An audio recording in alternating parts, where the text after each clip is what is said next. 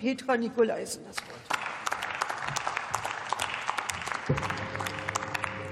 Sehr geehrte Frau Präsidentin, liebe Kolleginnen und Kollegen! Auch ich möchte zuerst einmal die Gelegenheit nutzen, unseren Polizisten auf Bundes- und auf Landesebene ganz herzlich zu danken. Sie sind alle der Grundpfeiler für unsere öffentliche Sicherheit und kommen vor lauter Lagen jetzt nicht aus den Stiefeln, wie es so schön heißt. Herzlichen Dank dafür.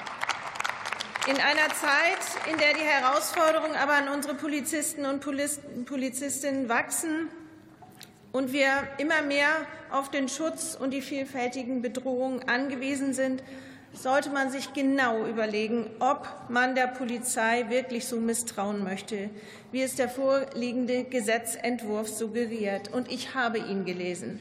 Und insbesondere, liebe Kolleginnen und Kollegen, wenn man keinerlei Zahlen liefert, die diese Unterstellung in irgendeiner Weise rechtfertigen.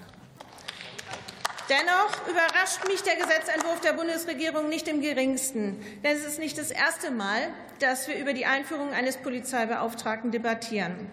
Bereits 2016 und 2019 brachte die Fraktion Bündnis 90 Die Grünen zwei quasi inhaltsgleiche Entwürfe zur Abstimmung.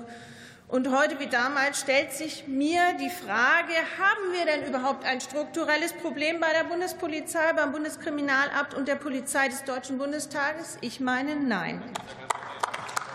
Wir haben bereits einen unabhängigen Beschwerdemechanismus in jeder Bundespolizeibehörde eingeführt und brauchen deshalb keinen Polizeibeauftragten mit Behördenstruktur. Es ist mir wichtig zu betonen, dass wir als CDU-CSU-Fraktion in keiner Weise kleinreden, wenn Bundesbeamte und Bundesbeschäftigte das in sie gesetzte Vertrauen missbrauchen. Bei nachgewiesenem Fehlverhalten, egal welcher Art, durch Bundespolizei, Bundeskriminalamt oder der Polizei des Bundestages muss es Konsequenzen geben. Das ist völlig klar.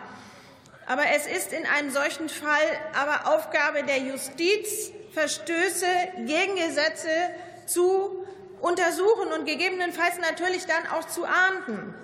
Es gibt keine vergleichbaren Fälle, in denen der Deutsche Bundestag die Aufgabe hat, die Einhaltung der Gesetze zu kontrollieren.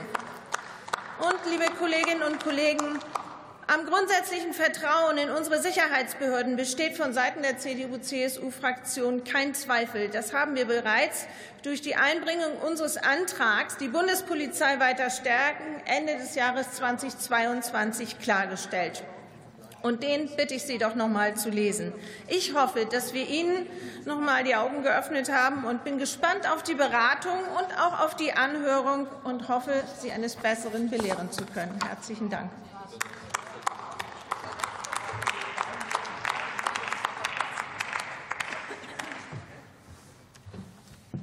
Das Wort hat der Kollege Daniel Baldi für die